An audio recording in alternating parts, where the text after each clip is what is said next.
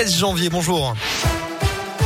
Bonjour Alexis, bonjour à tous. À la une de l'actualité, c'est enfin l'épilogue. Après deux semaines de débats mouvementés, le Parlement doit adopter aujourd'hui par un ultime vote de l'Assemblée le projet de loi controversé instaurant le pass vaccinal que le gouvernement veut voir entrer en vigueur au plus vite face au raz-de-marée du Covid.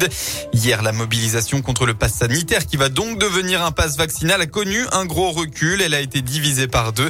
À Bourg-en-Bresse, 350 personnes s'étaient rassemblées devant la préfecture. Ils étaient environ 600 à Saint-Étienne.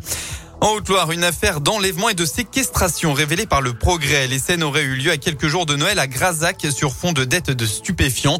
Une information judiciaire avait été ouverte et deux jeunes hommes avaient été présentés au juge d'instruction du Puy-en-Velay. Cette semaine, six suspects supplémentaires ont été interpellés par les gendarmes d'Issingeau. Tous les six ont été mis en examen et placés sous contrôle judiciaire jeudi. Ces derniers auraient voulu obtenir par la force le règlement d'une vente de drogue à deux frères. En Haute-Savoie, une petite fille de 5 ans est décédée hier après un accident de ski sur une piste bleue de la station euh, de Flaine. D'après le Dauphiné libéré, un skieur d'une quarantaine d'années l'a violemment percuté. Il a été placé en garde à vue. Une enquête a été ouverte pour homicide involontaire. Les sports, malgré tout, il y a bien une compétition à jouer. La Coupe d'Europe de rugby est encore une fois mal engagée. Plusieurs équipes ont perdu leur match sur tapis vert à cause de cas de Covid dans leur effectif. Et les rencontres de la deuxième journée reportées suite à la mise en place de mesures de restriction de déplacement entre la France et le Royaume-Uni ne seront pas rejouées. On a appris dans la semaine qu'elles seraient considérées comme des matchs nuls avec deux points attribués à chaque équipe.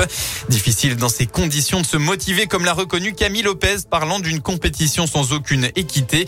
Pourtant, SM affronte les Anglais de Sale cet après-midi à l'occasion de la troisième journée.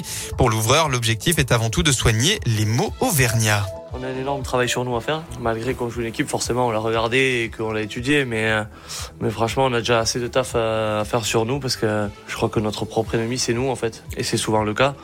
On l'a encore vu ce week-end au Racing. Donc euh, oui, Sale, ils ont de, très bons joueurs. C'est très costaud, c'est très dense. Mais après... Euh, voilà, je crois qu'il faut qu'on se, concentre sur nous, sur euh, les petits détails qui n'ont pas été ce week-end au Racing, qui nous ont pas permis de, gagner. On fait des bonnes choses, mais, euh, mais à côté de ça, on, fait des cadeaux incroyables. Donc, il euh, faut qu'on se concentre sur nous avant de, de penser aux autres.